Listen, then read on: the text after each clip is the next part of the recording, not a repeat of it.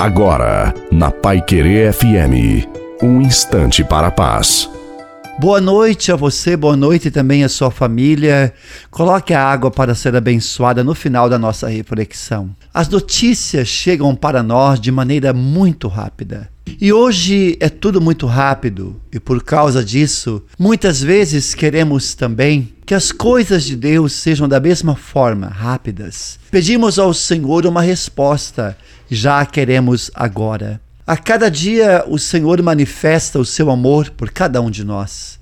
Portanto, saiba esperar naquele que é o seu Senhor, Jesus Cristo. Espera, tenha paciência e seja fiel, porque o Senhor está sentado no trono e ele vai te dar a vitória. Creia e faça a sua parte, seja fiel.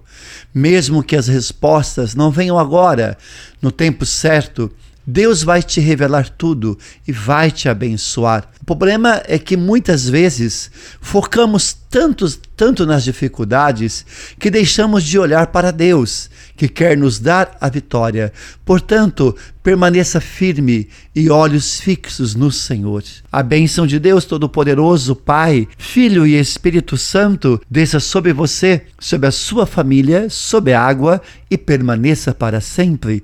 Desejo a você e a sua família uma santa e maravilhosa noite. Fique com Deus.